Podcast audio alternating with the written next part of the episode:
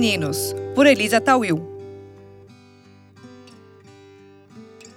Ela é juíza federal, influencer digital, colunista da Vogue, a coluna chamada Sem Idade, e a idealizadora do perfil Cool Fit. Minha convidada de hoje é Cláudia Arruga. Muito bem-vinda. Obrigada, Cláudia, por estar aqui no Viés Femininos. Super obrigada a você, querida. Super honrada. Eu preciso falar publicamente, sou, sou sua fã, sigo o seu perfil. E, e, quando eu comecei a seguir no Instagram, eu olhava para o seu perfil, né? Eu olhava para hum. você, para as coisas que você posta, e falava: eu quero ser assim, eu quero ser assim. Quando eu chegar nos meus 50, então, antes de qualquer coisa, me 50. conta como é que eu faço para chegar cool aos 50 Aí se eu sou cool, eu não sei, mas eu sei que eu sou mega curiosa. Mega curiosa. Eu acho que, enfim, eu fiz até uma live com a Andrea Janer, que teve uma repercussão fenomenal. Foi um negócio impressionante. A Andrea é maravilhosa. E o tema que a gente fixou, na verdade, a gente tinha fixado vários temas, é, novas habilidades em tempo de pandemia, que a gente acabou fugindo, e o tema central ficou o quê? Como se tornar uma pessoa madura, como envelhecer. Envelhecer é uma palavra tão datada, né? É, sendo relevante. E, enfim, o que, que acontece que eu acho bacana de você fazer 50. É, você não sente a idade desde que você tem um projeto que vem, sabe? Um projeto que vem junto com você. É, quando eu fiz 40, eu senti muito mais, porque era a faixa dos 40 que você começa a questionar as decisões que você tomou, onde você chegou, enfim. Nos 50, meio que entraram para mim, eu estava tão apavorada com os 50 que eles entraram de uma forma meio soft. E aí, o que, que eu resolvi fazer? Eu falei, bom, eu vou investir em mim, não só fisicamente, eu, falei, eu vou investir para ter uma certa relevância. Gente, eu falei que meu cachorro ia começar a latir, é um inferno. Qualquer coisa eu coloco fone. Para ter uma certa relevância. E eu comecei a seguir minha curiosidade. Eu acho que quando você segue tua curiosidade, parece um certo clichê, mas não é. é você vai atrás, você começa a fuçar, você torna uma pessoa fuçadora. Aí não tem idade, você não para de aprender nunca. Você vai sabe, sair desse engessamento que a gente acredita que a idade coloca, eu sempre fui muito fuçadora, eu leio até bula de remédio. Eu acho que o segredo, mais do que procedimento estético, não que eu não faça, eu sou super vaidosa, tudo, é o que eu conversei com a Andréa na terça-feira, é se manter relevante e atual. Eu acho que isso é a chave de tudo. Quando que você percebeu que precisava criar algo nesse processo e que esse algo foi uma decisão por um perfil no Instagram? E como é que foi a decisão por ser um perfil, perfil também no Instagram? É, na verdade, começou um pouco quando eu fiz 50. Em 2018, eu tenho uma filha de 30, eu fui mãe muito cedo. Eu tenho uma filha de 30 que é médica nos Estados Unidos. Ela casou em 2018, passou na residência nos Estados Unidos e foi embora. Hum. Isso para mim foi uma ruptura muito forte, porque eu vou pôr o fone, porque senão vocês não vão me ouvir. A vida como ela é. Eu tenho um York chatinho, mimado, que está querendo minha atenção, entendeu? Então eu vou colocar um fone para evitar. Vamos lá. Está me ouvindo? Oh, pronto. Está me ouvindo? Pronto, eu fico com o microfone aqui. Enfim, ela se mudou. E para mim foi uma ruptura muito forte porque a gente tem uma diferença de idade de 20 anos e ela sempre foi muito próxima. Eu tenho um filho de 17 anos, que na época estava com 15, que o máximo que ele interagia comigo é oi mãe, tchau mãe, como quem tem menino sabe como funciona. E eu estava numa fase da carreira é, bem estabilizada. É, eu sou juíza federal, já trabalhei oito anos com direito criminal, fui juíza criminal do aeroporto de Guarulhos, trabalhei com tráfico internacional de droga, passaporte falso, quer dizer, todo lado B da vida eu conheço absolutamente. E aí eu estava tranquila, só que eu comecei a ficar um pouco deprimida pela falta do que fazer. Sabe quando você chega naquele platô e fala, e agora? O que, que eu vou fazer? E eu resolvi criar um perfil bobagem. Como é, a carreira de juiz, você não assume, é, você nunca é o protagonista, você sempre fica nos bastidores, então você não aparece, você não aparece, dá seu rosto, enfim. Eu não queria aparecer, eu não queria dar um rosto para o meu perfil. E eu comecei a dar dicas de filmes, de livros, um negócio bem bem, bem consequente, não tinha ideia nenhuma de, de levantar bandeiras, ou nem quis criar o perfil na época levantando bandeira dos 50, sabe? Não era essa a minha ideia. Tanto é que o Cool Fifties, na verdade, o nome era mais direcionado para mim. É muito louco. Eu não estava querendo falar ah, só mulheres de 50. Não era a minha ideia. Hum. Nunca foi minha ideia. Isso foi em agosto de 2018. Em janeiro, quiser me interromper, vai me interrompendo. Só estou fazendo um, storytelling aqui rapidinho. Em janeiro de 2019, eh, eu peguei uma amiga minha, Bárbara, que é desembargadora. Na época ela era desembargadora, agora ela se aposentou. E também estava muito cansada. Ela falou, Cláudia, a gente está numa carreira engessada, eu estou a fim de conhecer o que está rolando por aí. Eu falei, então vamos fazer cursos diferentes o que aparecesse, Elisa. Eu falei, o que aparecer a gente vai fazer, completamente fora da nossa área, fora da caixinha. Vamos ver o que vai rolar daqui para frente. A gente está com 50, ela já estava mais. A gente vai ter mais 40 anos para viver. A gente não vai se aposentar com essa idade. Ela também com filhos grandes. E fui fazer uma experiência daquele fica, da Fica Conversas, aquela roda de, de bate-papo da Tipiti, não sei se você segue, e eram só meninas milênias, milênias não, millennials não, depois das milênios. E o papo Sim. era o novo feminismo. A Tânia olhava para mim e falava assim, Cláudio, não vai rolar. A gente vai ficar discutindo o novo feminismo com essa meninada. Eu falei, vamos lá, pega uma taça de vinho, senta, sem julgamento, abre tua mente. E aquele dia foi muito interessante, porque eu, eu foi um uau. Eu falei, olha o mundo que está rolando e nós não estamos vendo. Nós estamos engessadas nas nossas carreiras, no nosso mundinho, e o mundo está passando, a gente está ficando jurássica. E aquilo para mim foi um divisor de águas. Eu resolvi relatar aquela experiência no post. E foi muito interessante, porque foi o meu primeiro post que bombou, de fato, porque eu apareci na primeira pessoa, entende? Uhum. Aí eu senti, eu falei, eu acho que esse Instagram está precisando de um rosto. Está precisando de uma pessoa que, que dê a cara para ele, né? Que formate. Aí eu resolvi sair dos bastidores. Eu falei, bom, vamos lá, tem que dar um rosto, vamos aparecer, né? Foi bem difícil. Mas aí eu falei, é isso que eu quero fazer, é isso que eu quero contar, as experiências dos 50 anos. E foi como começou. E o que, que você descobriu através das redes sociais? Quais foram as descobertas que as redes, as redes sociais te trouxeram? Você que está ouvindo essa edição do VS Femininos, eu te convido a fazer uma pequena pausa agora para ouvir esse recado importante. Vivemos momentos difíceis, mas nem por isso a gente pode deixar de investir em nós mesmos. E é por isso que eu criei agora pacotes especiais de mentoria individual comigo, Elisa Tawil. Para saber mais, acesse meu site ou a link na minha bio do Instagram ou aqui mesmo nos comentários dessa edição. Eu tenho certeza que nós, juntos e juntas, vamos passar por essa crise mais fortalecidos e preparados para o que vem pela frente. Me trouxeram um mundo completamente novo. Bom, eu não estaria aqui se não fosse pelas redes sociais. Desde o ano passado, acho que desde 2018, eu falei, vou usar as redes sociais como uma plataforma de conhecimento que eu acho que é uma opção que você tem. Você pode demonizar a rede social ou você pode tornar ela sua aliada. Tudo é, basta o que você escolhe seguir. Se você escolhe seguir conhecimento, a rede social só vai te trazer benefícios. Se você escolhe seguir, e isso não vai julgamento nenhum, eu acho que é uma questão de, de, de prioridade. Se você escolhe seguir lifestyle de pessoas que você fala assim, eu nunca vou atingir esse objetivo, aquilo realmente se torna tóxico. E eu fiz uma opção eu estava com 50, 51 ano passado, talvez eu não tivesse chegado aonde eu idealizava, profissionalmente sim, mas eu digo financeiramente. E eu falei, então eu vou optar por seguir coisas na rede social que me tragam conhecimento. E, e meu mundo se abriu, Elisa. Eu comecei a conhecer pessoas tão bacanas, de mundos tão complementares, tão diferentes do que o meu, e fui criando amizades através disso.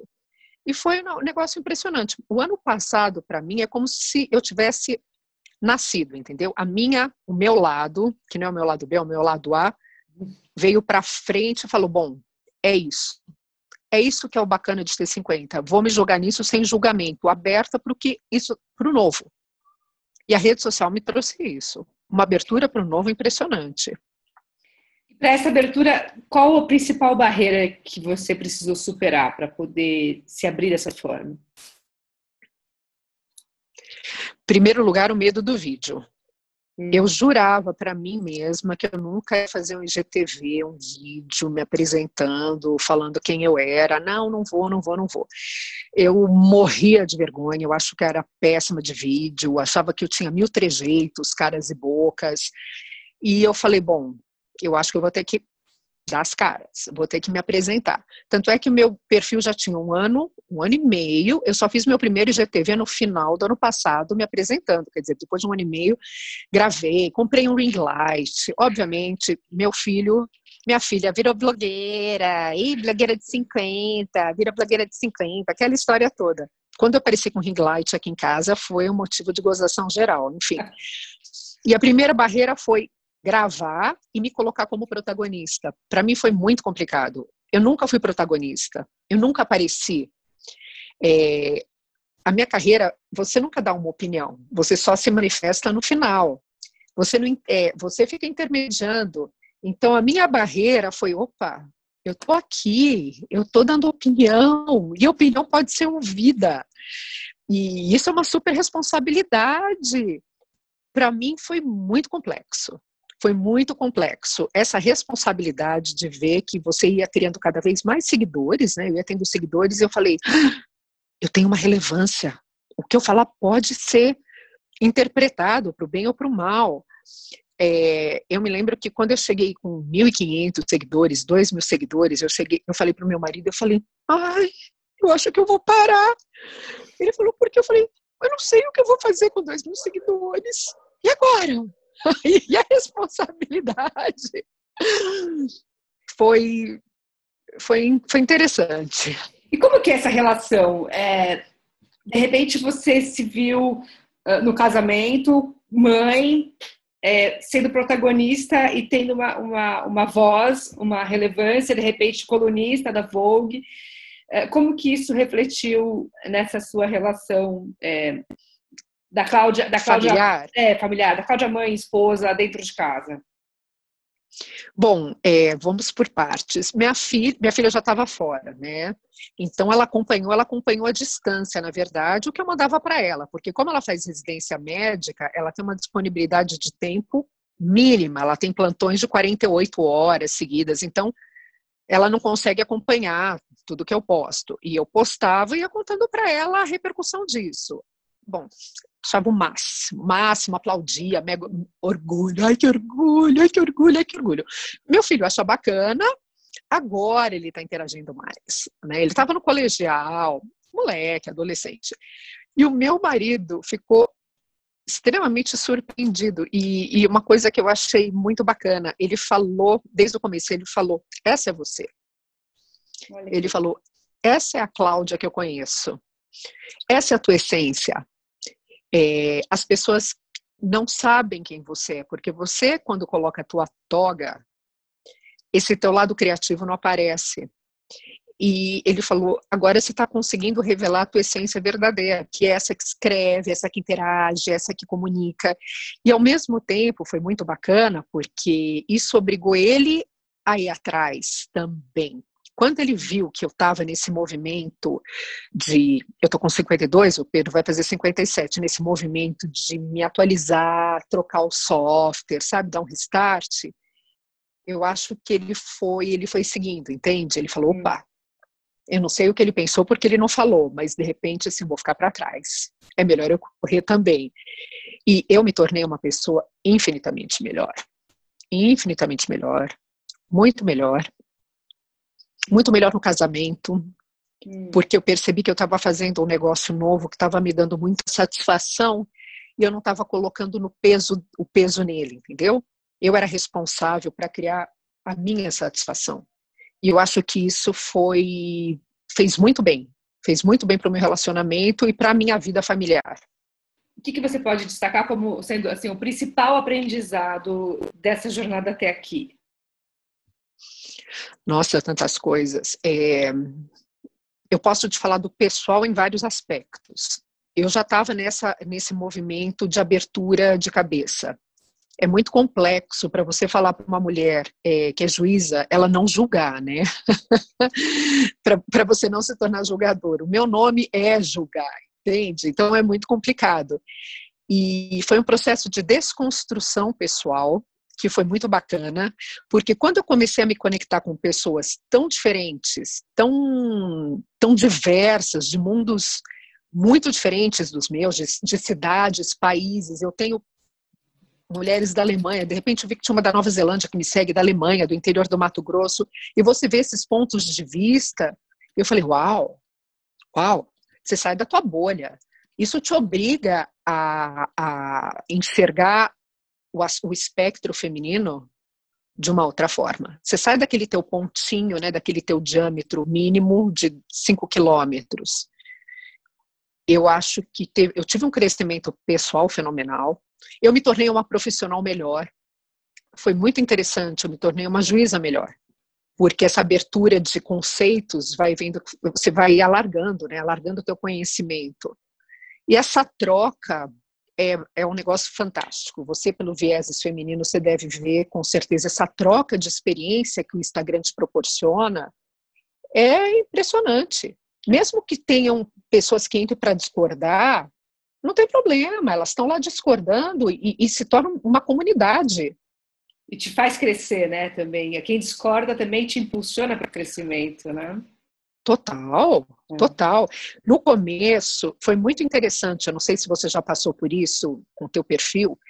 É, é, foi muito interessante porque eu estava, eu vim de uma carreira que ninguém discorda, né? Com a uhum. palavra final é a última. Eu sou a mais velha de nove irmãos. Eu, eu tenho sete, seis irmãs. Então, eu sou aquela irmã mais velha que cuidou das. Eu tenho irmã de todas as idades, de todos os perfis, enfim. Então, eu era a irmã mais velha, ninguém discorda de você, eu tenho uma carreira que ninguém discorda de você, é um perfil. Quando vem a primeira crítica, fiquei brava. Falei, como assim? Como assim? O perfil é meu. Quer dizer, eu não falo, né? Mas eu pensava, eu falo o que eu quiser. O perfil é meu, é meu ponto de vista. Aquelas críticas começaram a cair mal. Aí eu tenho uma amiga fantástica italiana que me chamou para um café, ela falou, Cláudia, é o seguinte, querida, seu perfil não é mais seu, ele pode ser seu até um ponto, agora ele é público, então você tem que estar tá aberta à crítica sim. E se essa crítica for construtiva, fantástico. Tanto é que uma das primeiras críticas que eu recebi foi da Luciana, eu sempre converso com ela, ela se tornou uma fiel seguidora e a gente bate um papo e ela falou, eu achei que você nunca mais fosse falar comigo. Eu falei, pelo contrário, a tua crítica me fez ver uma série de pontos super positivos depois. É, você tem que estar aberta, né? Claro. tem que deixar um pouco o ego de lado. Mas o, o, tem uma máxima também da, do digital, que quando você começa a ter hater, é que você começou a ganhar relevância, né? Se você não tem nenhum hater, você não tem, você não tem alguma relevância. Então, isso, é, isso é, é, uma métrica importante também para é, se ter, né? Eu lembro que eu fiz um post no começo do ano porque você tem que saber o limite até onde você se posiciona também, né? Você não vai entrar num debate. Quando teve um Maxit, né, a saída da Meghan, da Meghan com o Harry, eu estava de férias e, e coloquei um post assim para falar que pena, eu adoro o Harry, da família real, e ele está indo embora. Elisa, você não tem ideia. Tanto é que eu acabei deletando o post, não por conta dos haters, mas elas começaram a brigar entre elas. Eu falei, ah, não, tô fora. Eu recebia cada uma, cada crítica. Você, como mulher, não pode ter essa postura tão machista. Você está criticando a Mega. Como você apoia a família real? Aí eu falei, ai, eu gosto da família real, deixa eu ter meu conto de fadas, né? Aí eu falei, caramba, olha a, a, a amplitude disso tudo tem que tomar, não que você tem que tomar cuidado, que você não tem que ficar medindo, mas você tem que tomar um cuidado, eu descobri depois, para não entrar naquela vibe. Às vezes a pessoa que está te criticando, ela não quer uma resposta sua. Ela só quer lá se manifestar e ponto. Você não tem que entrar num debate pessoal com isso. É que achar o espaço para ela poder também é, ter, ter a voz, né, de, de, de poder falar. Agora, esse poder Exatamente. falar, esse poder falar também, é, a gente precisa subir, né, ou quebrar algumas barreiras e subir alguns degraus é, para poder chegar nesse espaço. E o fato de ser mulher torna isso um processo mais complexo. Na sua carreira, sendo juíza federal e, e, e resolvendo né, criar essa, essa influência digital aos 50 e já, e já tornar isso relevante da forma como você tornou. Você consegue identificar quais foram os degraus que você precisou enfrentar e superar para chegar aqui? Olha, eu vou ser muito sincera com você. Nunca divulguei o meu perfil para as pessoas da minha carreira. Primeiro, porque não tem Assim, não tem impedimento. A minha carreira impede que você monetize, entendeu? Eu não posso, por exemplo, fazer patrocínio, eu não posso receber patrocínio, eu não tenho, eu tenho essa proibição legal, na verdade. Uma que eu não faria também, é, você nunca pode falar que não faria, mas quem me segue percebe que não tem um cunho é, comercial. Fica muito estranho, e não, aqui não vai julgamento absolutamente nenhum, mas fica muito estranho hoje eu aparecer com um produto e falar: olha, eu estou tomando. Quem está seguindo está percebendo que a pegada é diferente. Então, eu não tenho impedimento nenhum. E eu, na verdade, não comento porque eu tenho um perfil um pouco mais reservado. Eu sou mais reservada. E eu acabo não comentando pra, porque eu não sei o que, que vai acontecer, sabe? Eu falei, e se algum colega, alguém falar assim, nossa, ela é juíza, olha aí, ela está se expondo, ela não está se expondo. Enfim, é, dentro do meu meio de trabalho, eu acabo não comentando. Porque isso, na verdade, é a minha vida privada. O perfil é a minha vida privada. Então, eu não tive nenhum empecilho nesse sentido. Mesmo porque existem vários juízes que têm perfis pessoais, que eles fazem as atividades, os hobbies deles, e não tem problema absolutamente nenhum. Agora, eu estou te falando o empecilho como ter o meu perfil. Agora, como juíza, se eu já tive algum empecilho por ser mulher, ah, vários. vários. Da época que eu passei para cá, nossa, agora melhorou muito. Eu me tornei juiz em 98. Para você ter uma ideia, uma das perguntas que fizeram no meu exame oral é que se eu fosse juíza numa cidade do interior e eu tivesse à disposição um clube, se eu, eu, usaria, se eu usaria biquíni. A senhora, como juíza de uma cidade interior, se a senhora for para uma cidade. É, a senhora usaria biquíni? é compli foi, foi, complicado. Mudou muito, né? É. Já, há 22 anos, já mudou muito esse, esse estigma da mulher. Você acha que, que de alguma forma, é, essas repressões, digamos assim, também contribuíram para você hoje buscar esse espaço de, de, de expor tua voz e de poder falar com, com essa mulher?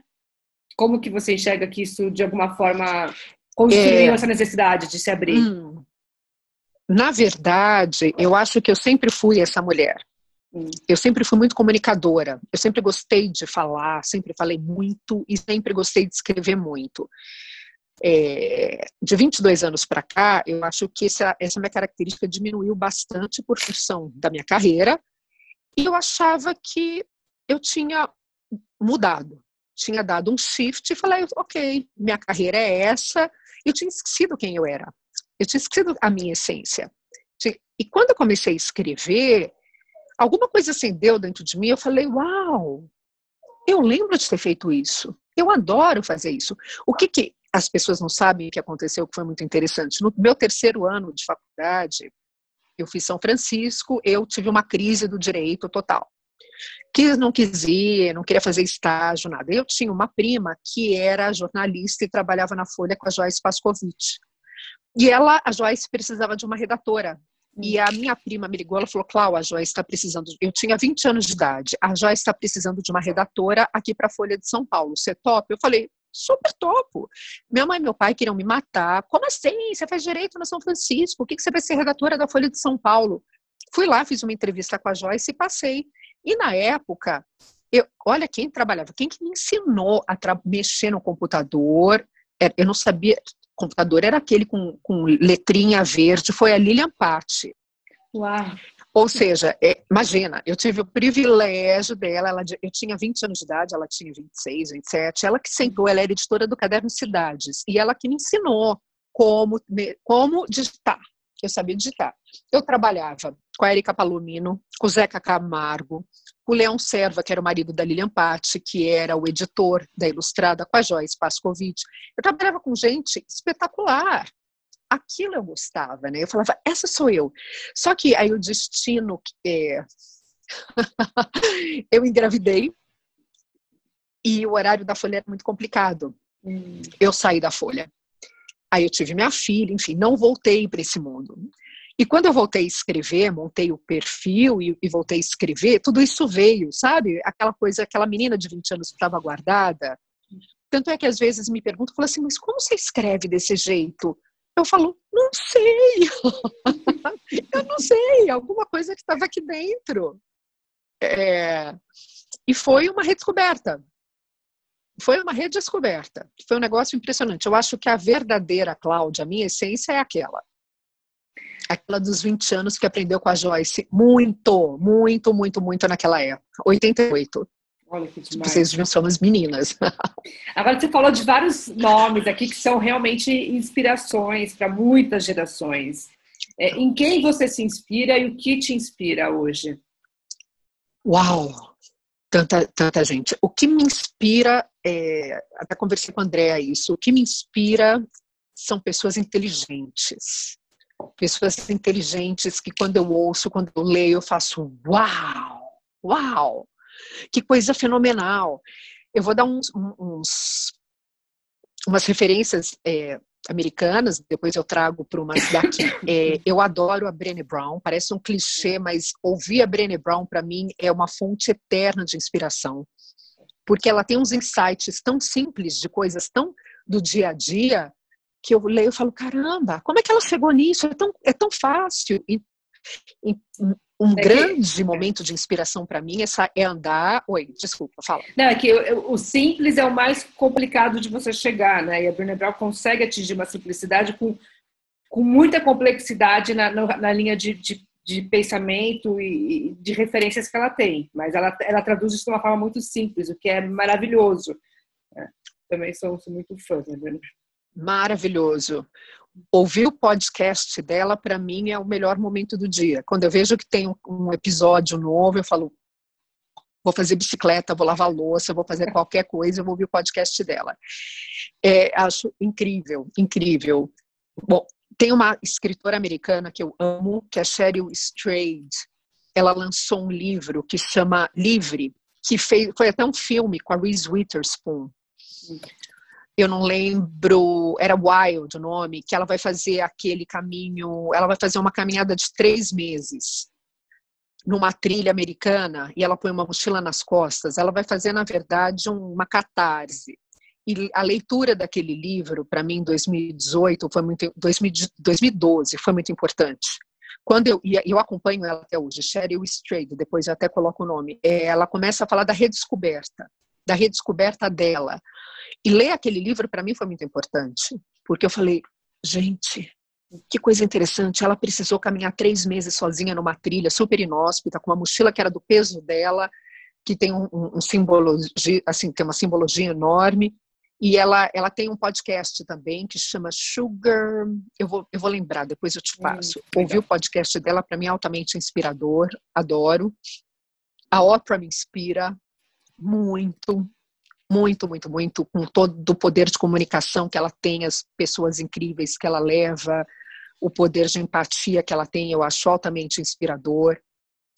Quem mais me inspira? Gente, são tantas pessoas, tantas coisas que fica daqui, hum, tanta gente, tanta mulher bacana. Eu devia ter feito uma listinha para poder, porque eu sou um pouco volúvel, né? Cada dia eu, eu vou virando fã fervorosa um pouco de uma, depois eu vou virando fervorosa de um pouco de, da outra. Quem se dá de, essas, quem, duas quem, inspiram, é. essas três me inspiram diariamente. Que legal. Muito legal. Quem está quem tá me inspirando muito, que é. inspira todo mundo, é Michelle Obama. Ah, Michelle é Obama, é pela visão, é, por várias coisas, pela visão inclusiva que ela tem, é um negócio impressionante quando eu tinha lido o livro, para mim foi fenomenal. Quando eu vi o documentário agora, é fenomenal. Aí você pode falar, claro, ela está falando de uma posição de uma mulher privilegiada, que foi primeira-dama, enfim, mas ela já era assim antes. A visão dela, é, que eu acho muito interessante, que com conhecimento você pode chegar muito longe, eu acho fortemente inspirador. É. Eu concordo, concordo totalmente com você. Realmente, ela, ela hoje é uma mulher que está à frente aí na, na lista de inspirações. Agora, tem uma pergunta aqui que eu até, até vi em uma das, das, das publicações que, que te citam e que justamente questiona quem somos nós, mulheres, aos 50. Uh, ah, e a pergunta, quem somos? Quem somos? Quem é essa quem mulher? Somos? Quem somos Bom, nós? De 50, ah, eu acho que é uma soma de todas as experiências vividas. Isso parece clichê, mas eu vou te, é, é assim, quem tem 50 hoje passou pelos anos 80. É uma geração muito especial. Eu acho que, em primeiro lugar, é uma, foi a primeira geração que acreditou que podia fazer tudo. Uma geração anterior à nossa não tinha essa possibilidade de estudar e casar. Estudar, que eu digo, fazer faculdade, trabalhar, casar elas eram criadas, formadas para casar. Se você estudasse, tivesse uma carreira profissional, era um bônus. Da minha geração, dos anos 80, não. Nós tínhamos que fazer faculdade, vestibular, bonitinho, faculdade e ter um bom casamento. Ainda tinha isso do bom casamento. É, a gente passou pelos anos 80, que foi aquele, foram anos de ruptura total com o sistema, um ano muito, eh, foram anos de muita criatividade, né, justamente por conta do, do pós-ditadura, foi quando nasceram aquelas bandas de rock fenomenais, e eu tive a oportunidade, o privilégio de poder assistir quase todas ao vivo, e aquilo era maravilhoso, era maravilhoso. E você sobreviveu a paz que te davam que suco, te dava pudim de caixinha, né, manjar branco de caixinha. Então a gente tem um misto de sobrevivência com criatividade e de repente, né, porque você teve que Só aquela chupeta que era ou rosa ou azul com aquela borracha amarela lá que devia estar tá cheia de Não, isso, e a chupeta de doce? A gente tinha uma chupeta que era de açúcar, que a gente tomava aquela. E sagu na porta da escola. Em vez de ter pipoqueiro, tinha um cara que vendia sagu, gente. Era um sagu durinho no cone de sorvete. Então, eu acho somos sobreviventes, sim, da melhor forma que a gente conseguiu. E aí a gente chegou até aqui com uma bagagem de um mix, né? De Boy George, ombreira, é, Cazuza, a gente tem uma bagagem cultural fenomenal. Não que quem tenha 40, não, mas a gente pegou esse caldeirão, esse começo. E essa mulher que tem 50 hoje, ela pode estar frustrada em muitas frentes.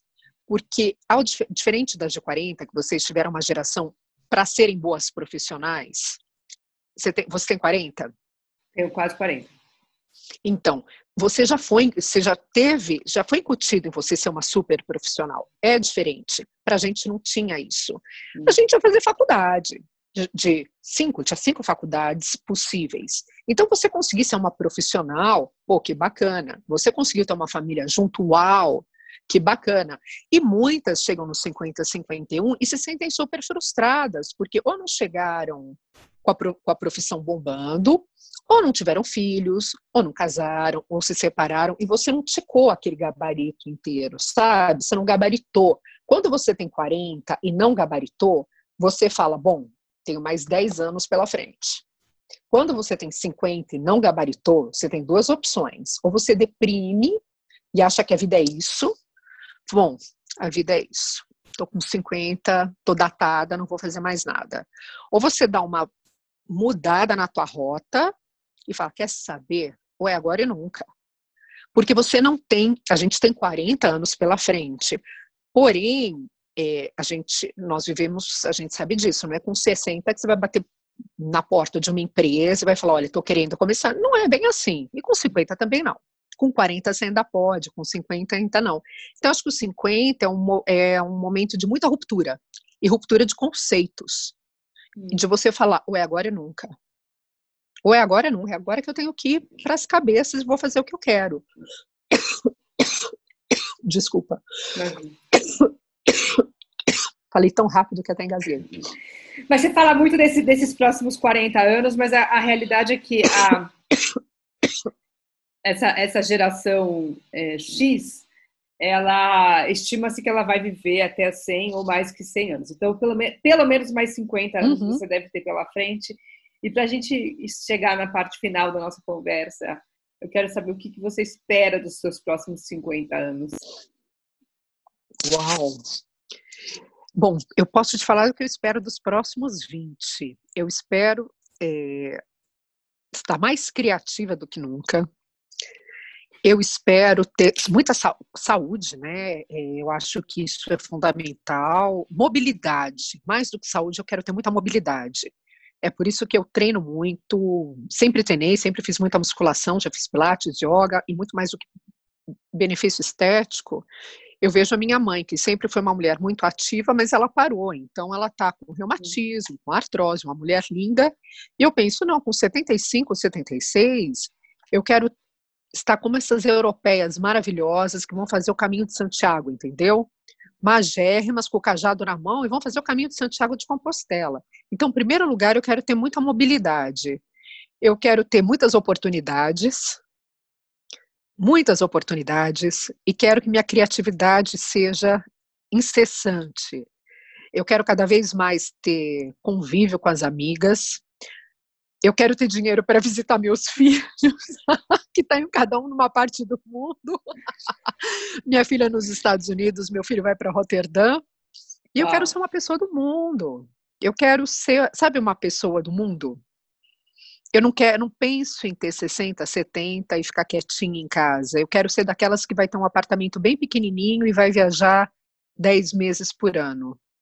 Ai, que maravilha. E me encontrem por aí, entendeu? Me encontrem por aí. Vamos tomar um café em algum lugar. e, e vai ter que atualizar o perfil para ser cool depois no 60, no 70, no 80, no 90. é para a gente continuar seguindo ah. e, e, e, tendo essa ideia de como que é cool poder chegar é, tão bem como você chega e demonstra e, e, de verdade eu quero mais te agradecer mais uma vez por essa conversa por né, ter esse contato com você de verdade sou sua fã olho o teu perfil com olhos assim brilhando de falar que legal assim é alguém que eu, que eu me inspiro mesmo de olhar e falar poxa que beleza de 50 que a gente pode conquistar então é, é, você tem, você é realmente inspiradora e quero te agradecer por ter compartilhado aqui no espaço do Vieses.